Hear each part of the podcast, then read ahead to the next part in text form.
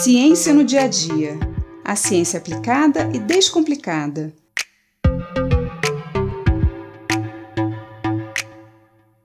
Você já bebeu suco de clorofila? Ou já consumiu a clorofila em cápsulas ou até mesmo em pó? Certamente já viu anunciado por aí as maravilhas que a clorofila pode fazer para o nosso organismo, né? Mas eu lamento te dizer que isso é mais uma dessas enganações pseudocientíficas que muita gente acaba acreditando. Vamos começar entendendo o que é a clorofila. Você já percebeu que todas as plantas são verdes? Do musgo ao cactus, das samambaias às palmeiras, todas são verdes. As plantas são diferentes dos animais porque elas produzem seu próprio alimento. Nós, animais, precisamos nos alimentar das plantas e de outros animais para obtermos energia. As plantas não. Elas absorvem os nutrientes que estão na terra e o gás carbônico que está no ar e transformam os nutrientes e o gás carbônico em açúcares. Esses açúcares produzidos pela planta vão trazer a energia que ela precisa para crescer e se reproduzir. A celulose, por exemplo, que é a principal substância que dá rigidez e firmeza à planta, é um tipo de açúcar.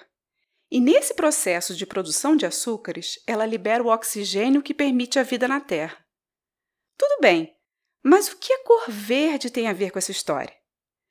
Então, essa produção de alimento pela planta precisa da energia da luz do sol, e por isso ela é chamada de fotossíntese.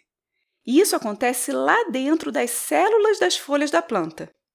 Para isso, a energia da luz do sol precisa atingir uma molécula específica lá dentro da célula, um pigmento chamado clorofila, que vai captar a energia do sol e transportá-la até o local onde essa reação vai acontecer. Existem vários tipos de clorofila, mas a principal, a clorofila A, reflete a cor verde. Por isso as plantas são verdes. Elas são cheias, repletas de clorofilas, que vão permitir que elas façam a fotossíntese. Quando as folhas vão morrendo, elas começam a secar e mudar de cor. Ficam avermelhadas ou amareladas.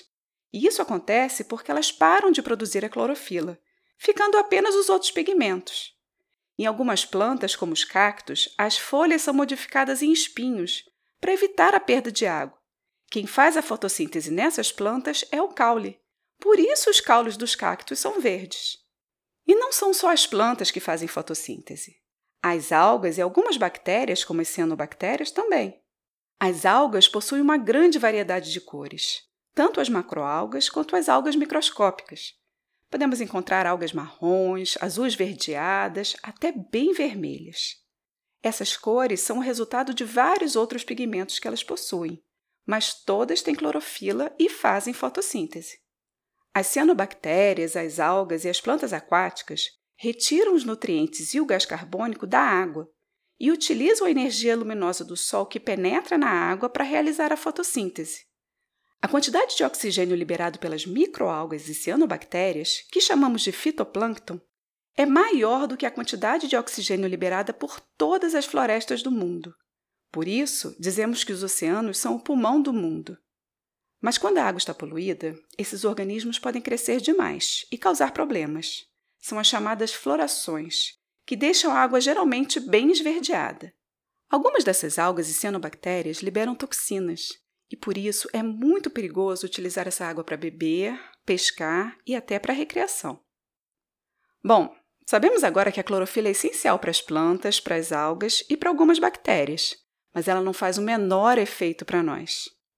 Então, muito cuidado com essas propagandas enganosas. Não tome essas cápsulas ou extratos de clorofila vendidos por aí. No mínimo, você estará jogando dinheiro fora. E pior, nós não sabemos o mal que isso pode causar. E o tal suco de clorofila não passa de um suco de frutas, legumes e folhas verdes.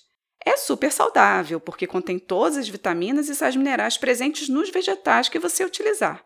Mas é só um suco. Tente seguir uma dieta natural e balanceada sempre que possível. E muito cuidado com essas fórmulas milagrosas que vendem por aí. Eu sou Mariana Guinter, bióloga e professora da Universidade de Pernambuco, e esse foi mais um Ciência no Dia a Dia.